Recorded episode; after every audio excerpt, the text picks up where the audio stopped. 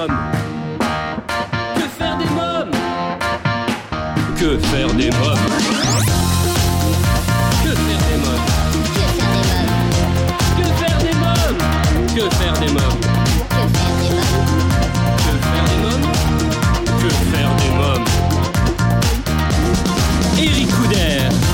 Bonjour à tous, c'est Eric bienvenue pour ce 215e numéro de Que faire des mômes. Cette semaine du 15 décembre, c'est pour moi Noël avant l'heure. Si, si, croyez-moi, comme beaucoup d'entre vous, j'ai attendu cette semaine avec impatience. Les théâtres, les cinémas, les musées rouvrent. Une partie de l'activité culturelle va pouvoir enfin reprendre en France après des mois de fermeture. Ça sous-entend que mon spectacle Histoire de loup va redémarrer, les enfants pourront découvrir l'histoire de Jules Aubertin et de sa fabrique de livres au théâtre d'Arus Millot. Et puis je vais pouvoir aller de nouveau assister à des spectacles des expositions, retourner au cinéma pour mieux vous en parler. Et vous euh, De quoi allez-vous euh, profiter en premier Cinéma, théâtre ou musée? Je vous laisse y réfléchir et j'attends de lire vos réponses sur la page Facebook de Que faire des mômes. Je file, j'ai une émission à présenter moi. A tout de suite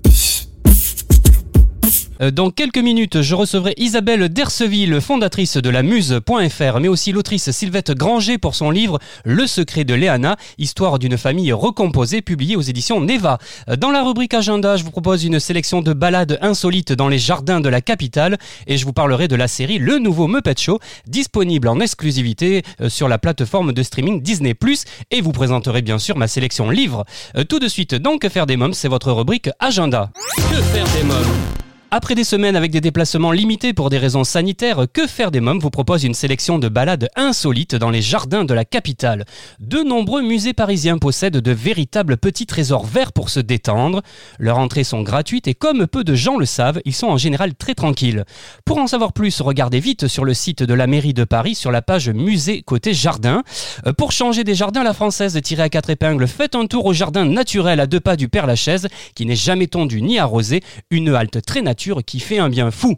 Euh, pour ceux qui aiment voyager sans quitter Paris, alors foncez au jardin Nogoshi dans l'enceinte de l'UNESCO, place Fontenoy dans le 7e arrondissement, un jardin japonais de 1700 mètres carrés absolument sublime, ou alors allez au jardin Albert Kahn, 4 hectares de jardin à Boulogne, pour voyager autour du monde. Vous partirez alors au Japon, en Angleterre ou dans les Vosges, bref, c'est un chef-d'œuvre absolu. Alors prêt pour un grand bol d'air? Allez, à présent, c'est votre rubrique film. Que faire des mômes cette semaine, je vous parle non pas de film, mais d'une série, le nouveau Muppet Show, disponible en exclusivité sur la plateforme de streaming Disney+.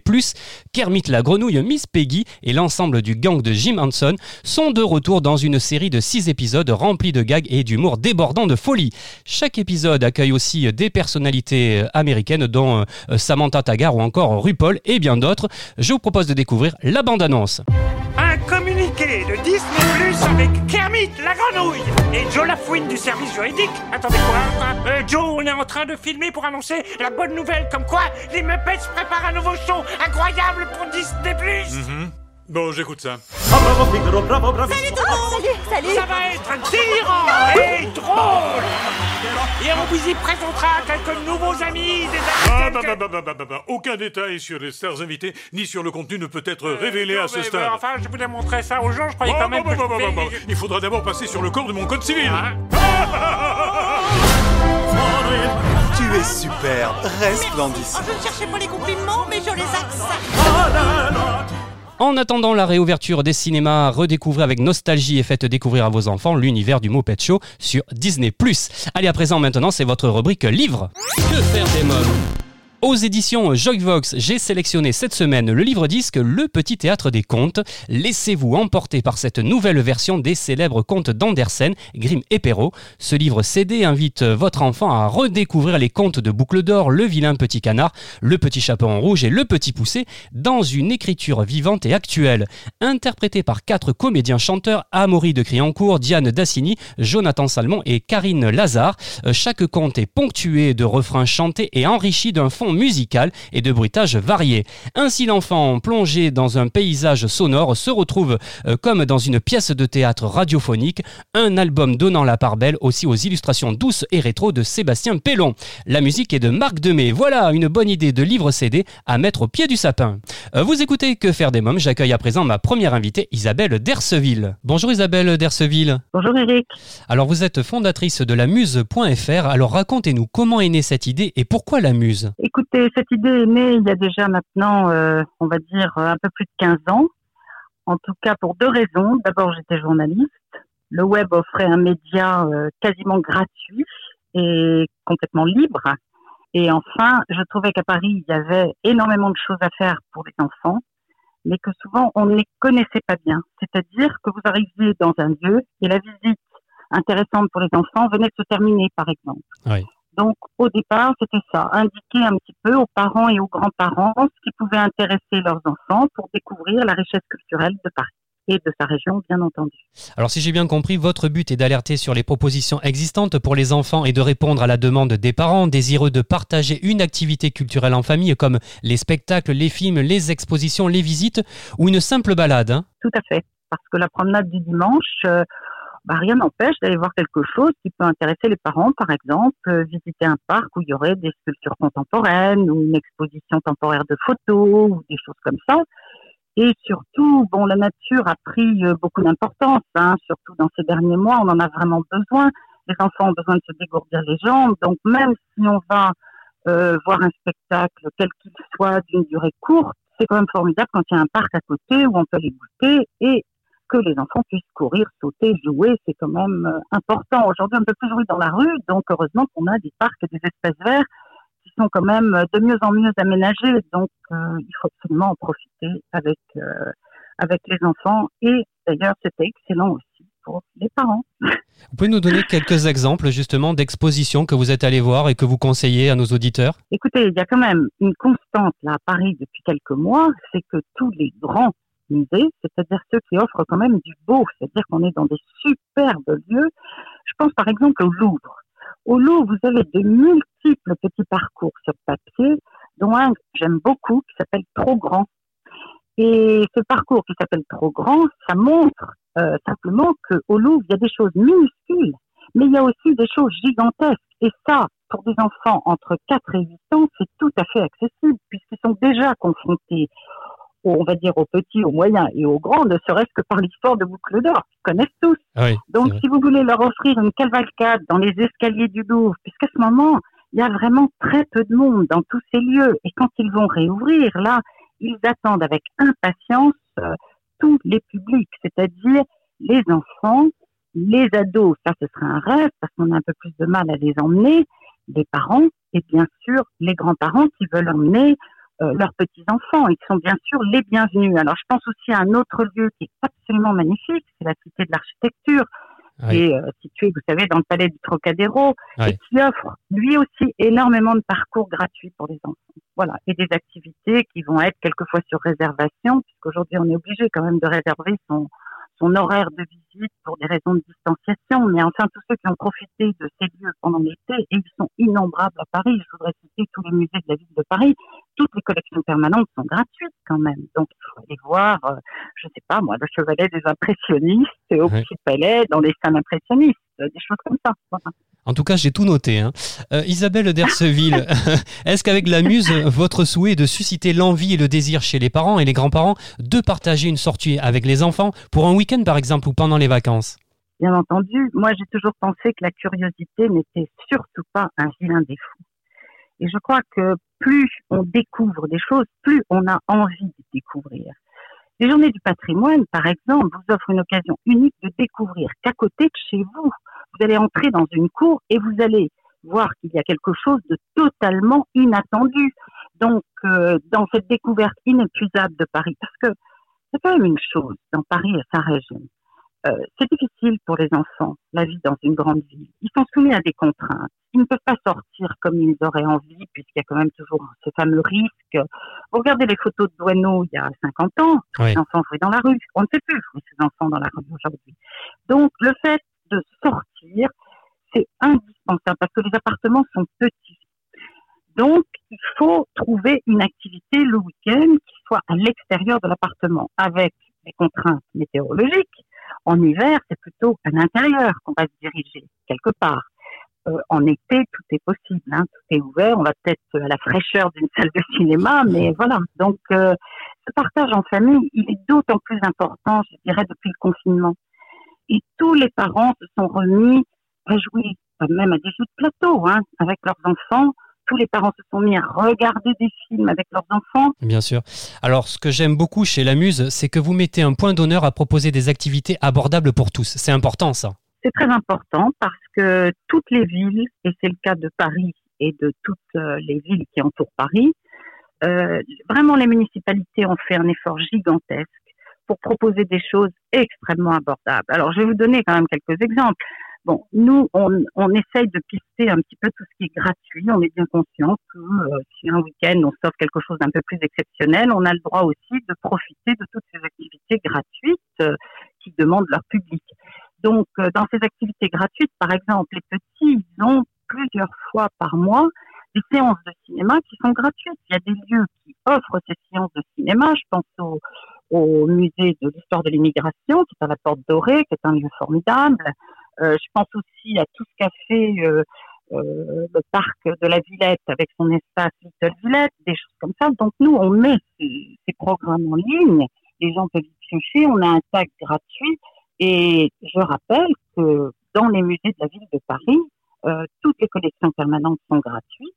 On y trouve parfois des parcours de visite gratuits, donc votre visite est totalement gratuite, parents et enfants. Et enfin, si on réserve aujourd'hui un atelier dans un des musées de la ville de Paris, vous allez payer entre 6 et 8 euros par enfant. C'est quand même moins cher aujourd'hui que la plupart des salles de cinéma. Voilà. Donc, euh, on a un grand éventail de propositions et bien entendu, on arrive euh, dans une période à la fin de l'année où on va pouvoir reproposer des grands spectacles familiaux avec quelquefois 10 ou 12 comédiens sur scène. Il est clair que les billets euh, peuvent aller entre 25 et 50 euros. C'est tout à fait autre chose. C'est de l'ordre de l'exceptionnel. Ça tient du cadeau. Alors, on ne fait pas quelque chose d'exceptionnel toutes les semaines. Oui. J'ai remarqué également que vous êtes extrêmement précis euh, sur les informations pratiques. Hein. Oui, parce que c'est très important. C'est-à-dire que si je si, euh, Muriel et moi proposons euh, sur la muse, par exemple, une activité qu'on trouve intéressante, il me semble important de préciser si oui ou non il faut la réserver et dans quelles conditions et quels sont les horaires précis. Parce que quelquefois, c'est un peu flou tout ça. Les choses ouvertes euh, de 14h à 18h, eh bien, est-ce que ça vaut le coup d'aller vraiment à 14h ou d'attendre 17h30 Est-ce qu'il y aura énormément d'affluence? C'est possible, euh, je ne sais pas, mais en tout cas, c'est important de le dire et puis chacun prend ses responsabilités parce que tout le monde est adulte. mais, mais voilà. Donc euh, les informations pratiques, euh, savoir exactement ce que ça coûte, c'est important. Il faut savoir que la Muse soutient la création artistique euh, sous toutes ses formes également. Hein. Ah oui, il y a des tas de secteurs qui ont émergé ces dernières années. Je pense par exemple à tout ce qu'on appelle aujourd'hui le cirque contemporain. Enfin, on a en France euh, des scènes nationales, on sait, qui sont subventionnées par le ministère de la Culture. Mais ce qu'on sait moins, c'est qu'on a une école de cirque français avec des acrobates, des jongleurs, des euh, etc., etc. Ces jeunes sont recrutés à la sortie de cette école, mais ils, vont sur les scènes du monde entier, aussi bien au Canada, aux États-Unis que, euh, je ne sais pas moi, dans tous les pays. Donc, euh, on, on, a la chance en région parisienne d'avoir l'espace cirque d'Antony, par exemple, qui est une scène conventionnée du cirque et qui offre la possibilité de découvrir mais de très nombreuses compagnies qui sillonnent les routes de France, d'Europe, voire du monde. Et, et nous, euh, sur la Muse, nous proposons un programme de quatre spectacles dans l'année. Je suis très heureuse de vous annoncer en avant-première que le spectacle de décembre va commencer dès le 15 décembre. Mais voilà. Et dans ce spectacle, euh, nous, on a découvert un univers formidable, euh, très différent de celui qu'on pouvait imaginer. C'est du cirque qui raconte une histoire. Et ça, quand on vous raconte une histoire, vous savez, vous vous laissez emporter, vous vous laissez aller, et ils font des performances incroyables. En tout cas, on vous sent passionné, hein Oui, parce que d'abord, les artistes sont passionnants. C'est pas à vous que je trouve que c'est un monde passionnant. Ce sont des créatifs. Euh, même s'ils ont été très malmenés euh, dans les derniers mois, beaucoup ont su réagir extrêmement vite, essayer de trouver des, la manière de continuer à présenter leur spectacle par le biais des captations. Je trouve ça formidable, cette énergie qui les anime. Euh, ils ne sont pas laissés abattre. Et là, je vois tous les directeurs de théâtre euh, qui vont réouvrir avec des protocoles très compliqués, mais trop heureux d'accueillir le public. Alors, je trouve que les soutenir, c'est la moindre des choses. Alors j'ai remarqué que pendant le confinement, vous avez proposé à vos lecteurs de nouvelles rubriques, donc voir et lire. Alors quelques mots sur ces deux rubriques. Eh bien, nous nous sommes euh, rendus compte que si le cinéma était très important, qui figurait déjà euh, d'une manière générale dans une rubrique essentielle de la muse, il s'était d'autant plus développé à la maison. Et puis, euh, il y avait aussi tout le secteur des podcasts qu'on avait relativement mal identifié avant, qui permettent d'avoir des histoires sans fin. Bon, c'était assez limité quand même avant le confinement. Il y avait l'histoire du soir, mais en termes de podcast, tous les musées ont raconté, par exemple, des histoires aux enfants sur une œuvre ou une autre. Et ce sont des choses qu'on peut avoir sans écran. Alors, euh, c'est vraiment euh, des programmes extrêmement intéressants. Moi, j'ai écouté différents podcasts qui vous racontent l'histoire d'un personnage. J'ai écouté des podcasts sur l'histoire de, euh, Rosa Bonheur, par exemple. C'est bien parce que quelquefois, les enfants sont fatigués de la lecture. Alors là, on va faire une histoire, on va dire, euh, directement à l'oreille. Très bien.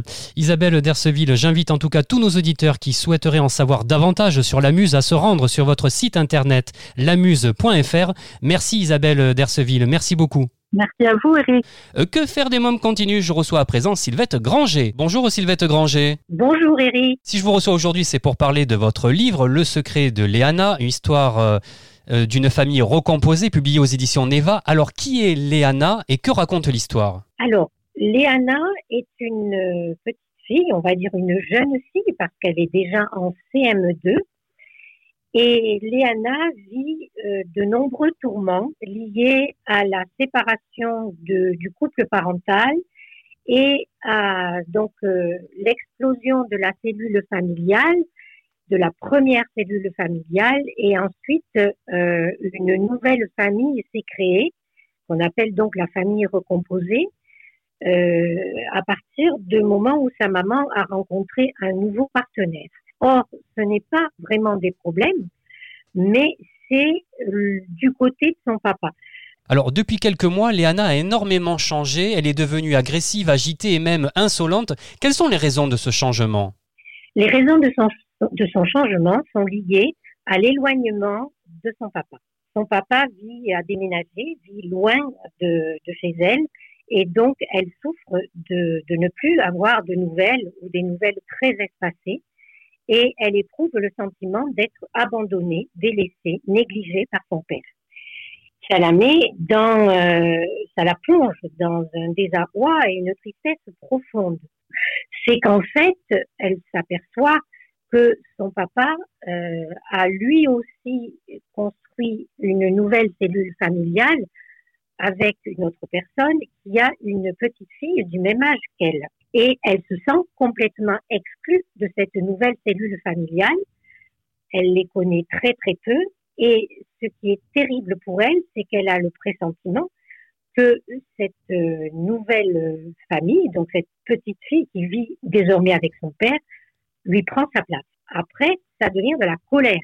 Donc on a ces deux sentiments, ces deux émotions qui sont intriquées, et du coup, ça la pousse à faire euh, de grosses bêtises, faire des bêtises, à, se mettre en échec à l'école, se, faire rejeter de ses copines. Tout, tout, le, tout est lancé pour la, la faire exclure du groupe des copines et pour s'attirer de gros ennuis au sein de l'école et au sein de sa famille avec sa maman. Euh, convaincu qu'il faut venir en aide à sa fille, sa maman accepte que Léana rencontre la psychologue de l'école. Hein. C'est ça, oui. Alors pourquoi la séance avec Julie, la psychologue, est si importante pour Léana? Alors ça lui offre, si vous voulez, une bulle, euh, une bulle d'oxygène, c'est-à-dire une, un espace dans lequel elle va pouvoir s'exprimer, elle va pouvoir parler parce que la psychologue est là pour elle. La psychologue a dû lui expliquer, en préalable que euh, elle était là pour l'écouter, qu'elle savait qu'elle avait des soucis et qu'elle était là pour recueillir ses soucis, qu'elle pouvait parler en toute confiance parce que il y avait l'aspect confidentiel de la séance et donc elle pouvait compter sur euh, euh, le, côté confidentiel qui, qui émane de la de la psychologue scolaire. Et donc dans ces cas-là, l'enfant est dans une bulle de sécurité dans laquelle elle, elle est censée pouvoir raconter ce qui la préoccupe. Or, c'est pas forcément le cas. Et on le voit dans l'histoire. Oui. Elle n'arrive pas à tout raconter, tout ce qui la préoccupe, ce tourment qui est son secret, justement, elle n'arrive pas à, le, à, se libérer de ça. Alors comme Léana n'est pas très douée pour reproduire des personnages, elle décide de dessiner Oui. une famille de poissons multicolores et elle va se dessiner en tortue qui nage lentement au-dessus des poissons et euh, part dans une direction opposée. Ça a un sens tout ça, hein? Ça a un sens, tout ça, tout à fait. Tout à fait, ça prouve que, euh, effectivement, euh, même si elle est bien intégrée dans cette nouvelle euh, cellule familiale, il y a quand même quelque chose qui l'attire vers un autre endroit, un autre lieu, et on comprend, on comprend lequel. Alors elle dessine une famille mais elle dessine pas son papa. Pour quelle raison?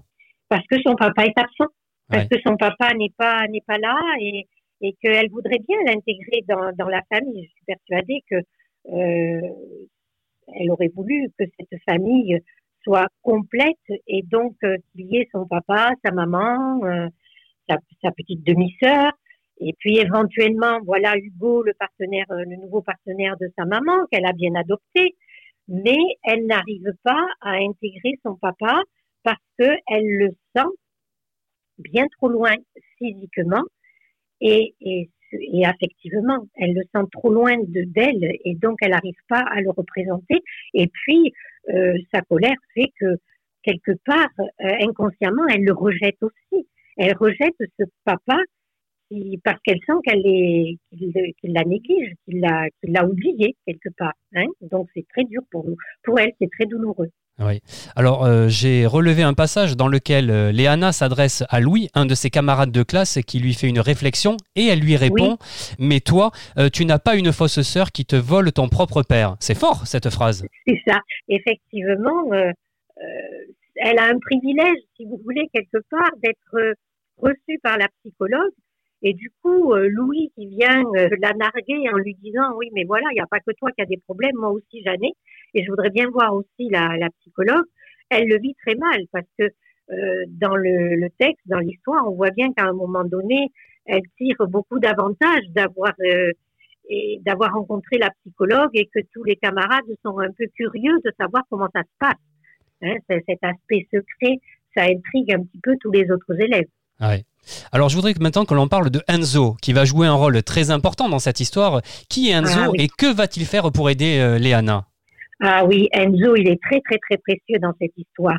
Enzo, c'est un adolescent de 14 ans qui est euh, le fils de son beau-père, hein, le fils du Oui. beau-père de Léana. Et il vit euh, de temps en temps dans la famille, donc il est très proche de Léana parce qu'ils ont des activités qu'ils partagent ensemble, hein, des loisirs qu'ils partagent ensemble, et donc ils s'entendent bien. Et Enzo a pris en quelque sorte un petit peu euh, Léana sous son aile. Hein, il l'a pris en affection, il l'aime bien.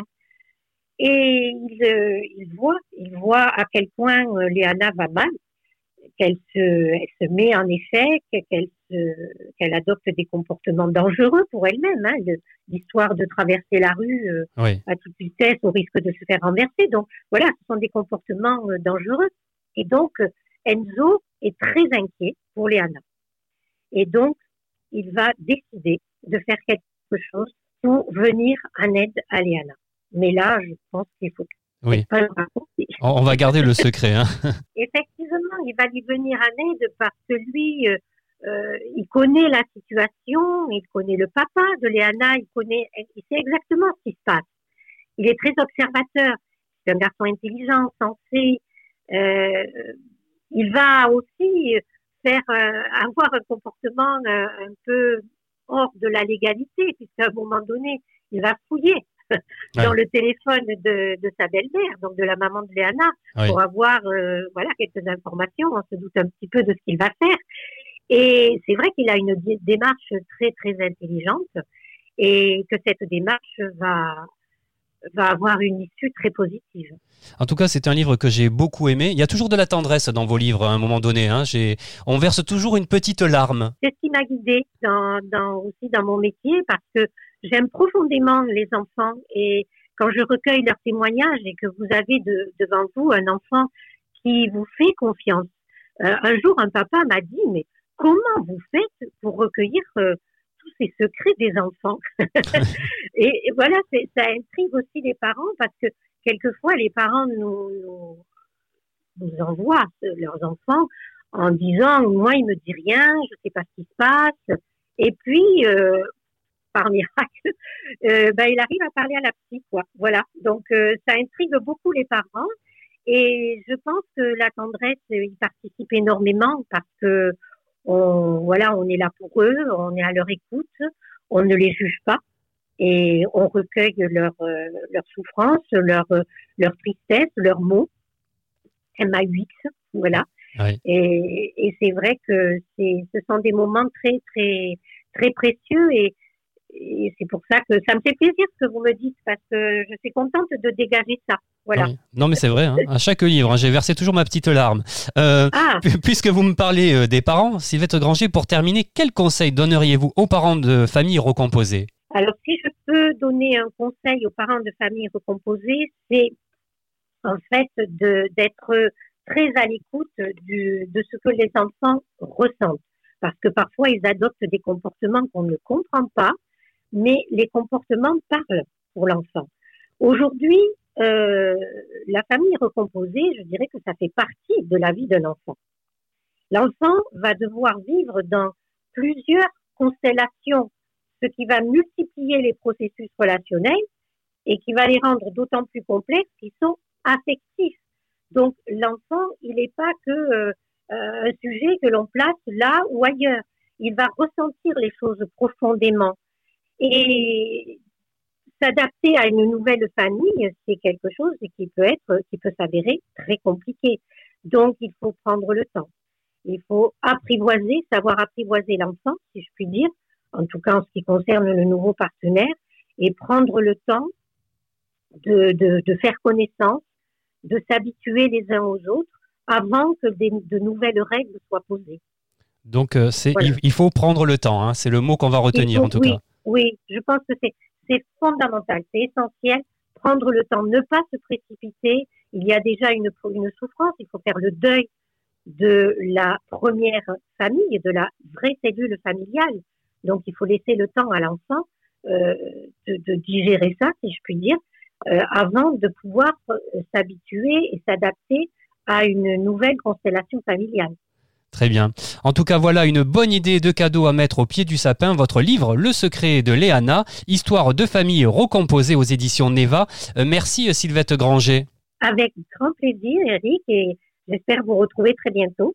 Et eh bien voilà, votre émission Que faire des mômes pour aujourd'hui, c'est terminé. Si vous avez aimé cette émission, je vous invite à vous abonner à notre podcast et à nous suivre sur les réseaux sociaux. Merci pour votre fidélité. À la semaine prochaine. Bye bye.